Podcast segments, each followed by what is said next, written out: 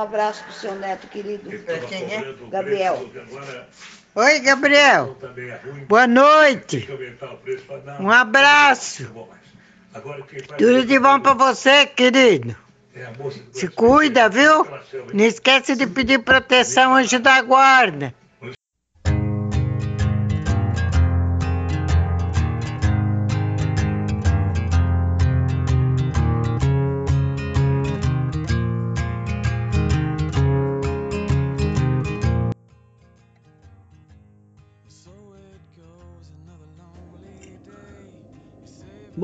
Esse áudio que vocês acabaram de ouvir é da minha vozinha. Esse áudio particularmente me tirou um sorriso bobo quando eu recebi ele pelo Zap Zap, por mais simples que ele seja, esse sorriso que ele me causou me fez refletir sobre o quão importante ela foi, é e sempre será para mim. Eu sou o que podemos chamar de queridinho da vovó. A gente sempre ia passar as férias na casa da praia, até que algum dia ela acabou optando por sair dessa doideira de São Paulo e botar os pezinhos na areia sempre que ela quisesse. Porém, depois de um tempo, a gente acabou mudando para Caraguá também, quando eu tinha mais ou menos aí uns 8 anos, para poder morar mais perto dos meus avós e ajudar a minha avó principalmente a cuidar do meu avô, o seu Zé, que tinha que vinha perdendo a visão aos pouquinhos por conta de um problema de saúde. Nessa época a gente morava em casas separadas, mas ainda assim muito próximos um do outro. Era questão de duas ruas a diferença das nossas casas. E uma hora ou outra a gente acabava passando o fim de semana lá. Com ela e o meu avô. E eu, obvia, obviamente, que eu gostava pra caramba, né? Pois casa de vó tem aquilo que é uma das maravilhas do mundo e a já conhecida e respeitada instituição brasileira, a deliciosa comida de vó, né? Lá para 2005, o meu avô foi acometido por um câncer e acabou vindo a falecer. Só que esse acontecimento foi um puta de um baque na vida da minha avó, né? Porque pensa, ela era casada com ele desde os 14 anos e o seu Zé era 4 anos mais velho quando eles se casaram. E aí, cara, vieram os quatro filhos, os netos, e o meu avô conseguiu conhecer até os bisnetos. Não conseguiu ver muito eles porque ele já tinha, porque ele já tinha um estágio avançado da cegueira dele, né? Fora que, para minha avó, a vida toda dela teve atrelada ao meu avô, principalmente nesse final de vida dele, porque ela cuidou muito tempo dele. Ele chegou a ficar de cama e tal. Isso demandava muito, muito tempo dela.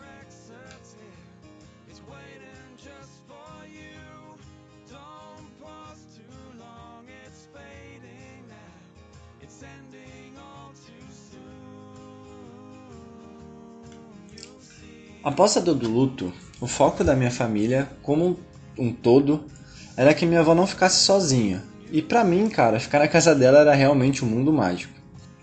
E aí, o que era fim de semana na casa dela começaram a se estender. Ia pra lá já na sexta, depois da aula.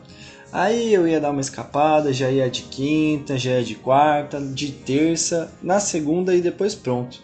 Eu tava lá todos os dias, morando totalmente com a minha avó. E cara, reitero, era realmente um mundo mágico. Eu podia jogar videogame à vontade e ainda tá do lado de uma pessoa que eu amava pra caramba. E também meio que casou, né? Que o clima da minha casa não tá, não era muito legal, né? E tá com a minha avó era realmente uma fuga para mim. Eu amava, eu adorava ficar com ela e ouvir tudo que ela tinha para me falar. E sério, a gente seguiu nessa toada uns 4 anos de eu indo todo dia na casa dela. Eu nem ia para casa mais, eu nem tinha coisa em casa praticamente. Foi mais ou menos ali dos 11 aos 15. Até que, claro, o meu mundinho de conto de fadas ruiu. Minha família ia se mudar para casa da minha avó.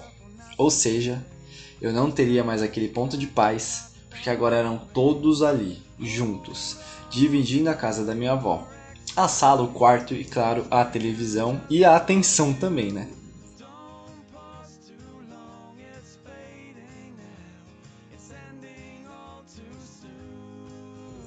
Foi um processo bastante complicado para mim e para minha avó também, porque né, você acaba perdendo totalmente seu espaço e as coisas jamais seriam as mesmas. Mas a minha avó é assim, cara. Se ela pode ajudar, ela tira até da boca dela se precisar. Ela tem um coração enorme. Minha avó sempre foi um puta de um apoio para mim. E para minha família também, viu? Seja financeiro ou emocional. E nesse apoio emocional que ela se transforma na pessoa mais sensacional do mundo. A minha avó ela tem um dom e um gosto muito, muito peculiar, que é de contar a história da vida dela. E ela tem uma memória absurdamente detalhista para coisas do passado. E ela tem tipo 88 anos, saca? Então ela lembra de muita coisa. E se você fazer um exercício, a minha avó viu todos os títulos mundiais do Brasil. Ela é de 31. Então, tipo, ela viu todos, exatamente todos. Então, pra você ter uma noção de quanta coisa ela já viveu, né? Guerra, Guerra Fria, o mundo mudou um milhão de vezes nos olhares dela. E quando ela começa a contar uma história, meu amigo, ela não para. Uma história puxa a outra e é muito natural que a gente acabe ouvindo as mesmas histórias desde pequeno. Mas, cara, pra gente é. Às vezes a gente fica um pouquinho de saco cheio, mas a gente sempre se diverte. Ela sempre consegue lembrar coisas novas, é incrível. Tipo, ela sempre lembra algo novo das mesmas histórias. Para mim, uma das melhores histórias que exemplifica muito ela é quando ela conta como meu tio machucou o joelho depois de não beijar as chagas da imagem de Jesus na missa de Páscoa. Ela sempre fala com um tom de eu avisei para ele não brincar com as coisas de Deus, meio que para provar que Deus mais do que existe e ele, além de existir, castiga pra caramba. E sério, o joelho do meu tio, segundo a história dela, só foi ficar curado depois que ela levou ele numa outra igreja e fez o menino beijar o raio das chagas de Cristo.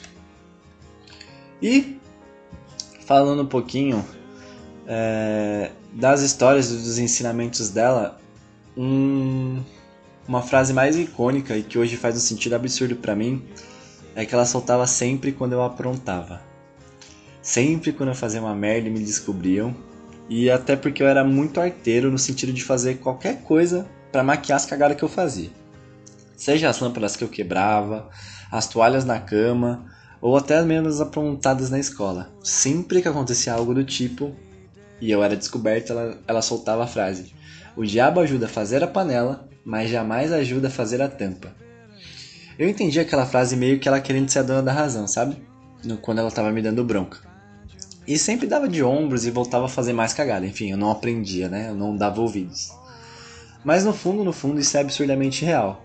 Quando a gente tá fazendo alguma coisa errada, é, obviamente algum detalhe a gente deixa passar e a gente acaba sendo descoberto.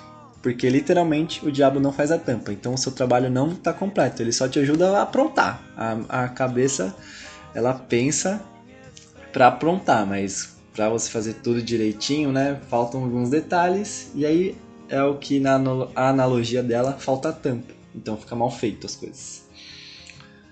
Aí vem um detalhe, né? Que é a chamada vida adulta, né? E quando ela bate, meu amigo, essa frase me ganha um sentido absurdo para mim. Além de ser tipo todo um significado, de ser algo que minha avó fala, é... ela demonstra como minha avó é é importante para mim, né? De como ela conseguiu fazer eu entender que as coisas têm que ser feitas com honestidade e respeito. E mesmo sem relar um dedo em mim. Ela nunca me bateu. Foi também algo que me manteve no eixo em momentos muito difíceis e ficar um pouquinho mais calmo nos momentos de caos. Cara, no final do dia, eu e você só temos duas opções: fazer o que é certo, mas que de certa forma demora para se resolver, ou então fazer o que talvez até alivie temporariamente a dor, ou incômodo, ou a dor de cabeça, mas que lá na frente pode te pegar com uma bola de neve muito pior e que de uma forma que te faz lidar com algo muito, muito, muito mais complicado. E é engraçado como essa frase dela me ajudou a descobrir o que é certo, né? Porque às vezes a gente não nasce com a resposta do nada nessa vida, né? A gente não tem resposta de nada. A gente é um eterno bando de pessoas experimentando as coisas e descobrindo como é que certas fitas acontecem. Ah, se eu for por ali vai acontecer isso. Se eu for por outro lado vai acontecer aquilo. E sabe como é que a gente aprende, né? Se você chutou se fudendo, parabéns. Chega aqui na secretaria do Boa da Semana e vem retirar o seu prêmio. A gente acaba sendo um grande experimento empirístico e a gente vai adquirindo experiência.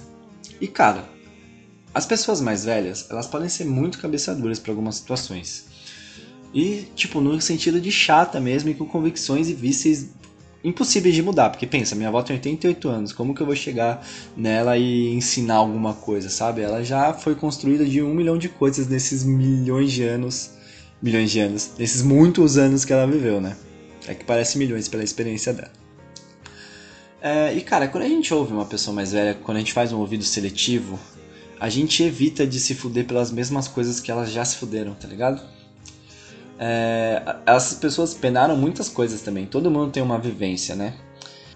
E acho que quando a gente consegue extrapolar as vivências das outras pessoas, adaptar elas para o nosso contexto e conseguir aprender, é muito válido. E elas são realmente mais experientes que a gente dentro das vivências delas. Elas viveram mais, né? Elas passaram por essas situações e a probabilidade delas terem vivido mais situações é maior do que a gente dentro dos nosso, da nossa idade mais jovem. Se você é idoso e está ouvindo, bom, você não vai ter tanto parâmetro. E cabe a gente acolher o que fizer sentido pra gente. E sei lá, né? Tentar aturar o que for aturável e seguir nosso bailinho, porque eu não quero que que você sai desse episódio achando que, pô, cara, eu tenho que, que engolir todos os sapos só porque a pessoa é mais velha. Não é isso. É, eu acho que a gente pode fazer filtros, né? Acho que a gente dentro da nossa sociedade a gente tem que aprender a fazer filtros, muito porque a gente está nesse comportamento de bolha e existe sim a importância de ficar na sua bolha mas dentro de limites, né? A gente não pode sair cancelando todo mundo só porque é minimamente contrário. Se a pessoa mais velha votar no Bolsonaro, ou seja, do extrema direita, tá tudo bem você não ouvir ela. É que isso aí é, é, não é nem questão de, de ideologia, é questão de ser mau caráter mesmo, e a gente não precisa de pessoas ruins na nossa vida. Tá bom? É, e é isso, cara. A gente tem que seguir o baile e aprender com essas pessoas, porque realmente elas têm mais experiência que a gente. A gente não vai conseguir ter mais experiência que elas em alguns, alguns pontos, sabe? E a minha avó, assim, só fazendo uma conclusão, ela, infelizmente, acho que ela nunca vai ouvir esse podcast. Porque ela é muito do tipo dela, né? Mas eu acho que cabe a mim dar outro jeito de traduzir isso pra ela. E eu queria trazer esse assunto para vocês porque é muito legal, tipo, assim, quando a gente mora longe também, teve todo esse processo dela sentir falta e eu sinto falta dela todos os dias. Mas eu consegui identificar o que eu carrego dela e isso me deixa muito feliz. Tá? E eu quero vou tentar traduzir esse sentimento que eu fiz aqui nesse podcast para ela de outra forma. Não sei se eu vou falar, se eu vou escrever, não sei. Eu tenho certeza que ela não vai conseguir ouvir, acho que, que um podcast de 15 minutos, né? Acho que ela nem sabe o que é um podcast. Ela vai fazer uma associação com o rádio, mas mesmo assim acho que ela não vai ter muita paciência. E você que está aí do outro lado do fone, eu quero te propor um exercício, tá? Mas não precisa nem ser com a sua avó, não precisa ser ninguém que é seu parente, pode ser um amigo, uma pessoa que não está mais na sua vida. É, tem que ser alguém que você tenha um sentimento muito forte e uma ligação que você entenda que seja especial pelo seu motivo. Eu quero que você faça esse exercício que é, quero que você pare e pense qual o maior ensinamento que você teve com outra pessoa? Se você leva algo dela em si, seja nos seus atos, nas suas ações e nos seus pensamentos. Às vezes a gente está aí na vida e não para para fazer esses pequenos pensamentos, sabe? Porque a partir do momento que eu fiz ele, eu só sei pensar coisas boas e agradecer por essa pessoa incrível que eu tenho na minha vida, que é a minha avó querida. Essas sensações, elas estão aí no mundo, sabe? E a gente merece sentir. Eu mereço, você também merece.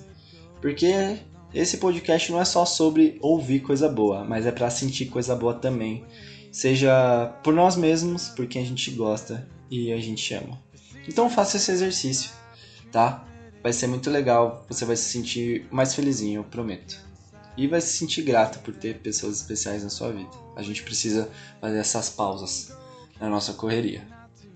Bom, foi um podcast meio diferente, né? Esses especiais é, são para isso mesmo, pra gente falar de coisa diferente. E o bom do podcast é que eu tenho liberdade suficiente para falar sobre qualquer coisa. Cara, muito obrigado por ouvirem este humilde podcast. Sem você aí do outro lado, é, eu não sou nada, né? Esse podcast aqui não é nada. E é muito bom ter pessoas que me ouvem, assim, sei lá. Vocês estão aqui deixando um pouquinho do tempo da vida de vocês para me ouvir. Então, cara, eu não poderia ser mais grato. O podcast me dá muita alegria. Até semana que vem. Lembrando que você pode seguir a gente no Twitter e no Instagram pela arroba Boa da Semana e ajudar no nosso financiamento coletivo pelo apoia.se barra Boa da Semana. Um beijaço na alma e volte sempre se for a primeira vez que você está chegando aqui e conto com você mais e mais vezes. E se você já conhece, já vem de longa data aí, nesse episódio 29 ou 30, eu não lembro de cabeça porque eu fiquei muito tempo sem fazer. Muito obrigado por estar comigo nessa jornada, você é muito importante para mim. Beijos e até semana que vem.